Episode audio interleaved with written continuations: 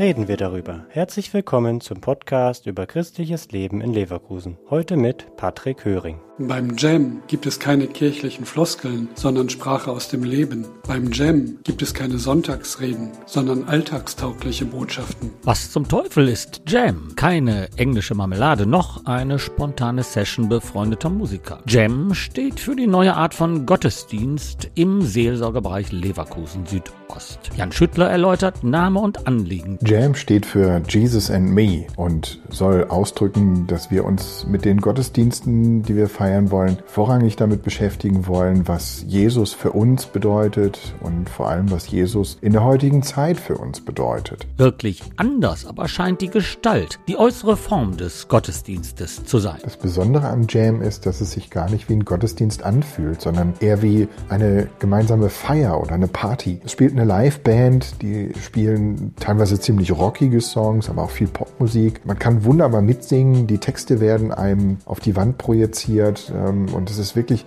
ein sehr barrierearmes Gottesdienstformat. Man kann hingehen, man kann sich zurücklehnen und es auf sich wirken lassen. Man kann aber auch mitmachen und sich richtig mit einbringen. Diese Vielfalt an Möglichkeiten für einen Gottesdienst, die habe ich so in der Form wirklich vermisst. Das klingt nach einer Menge Vorbereitung. So muss für eine gute Beleuchtung gesorgt und ein Catering organisiert werden. Vieles hängt an der Qualität der Musik und die war auch Ausgangspunkt für das neue Gottesdienstformat.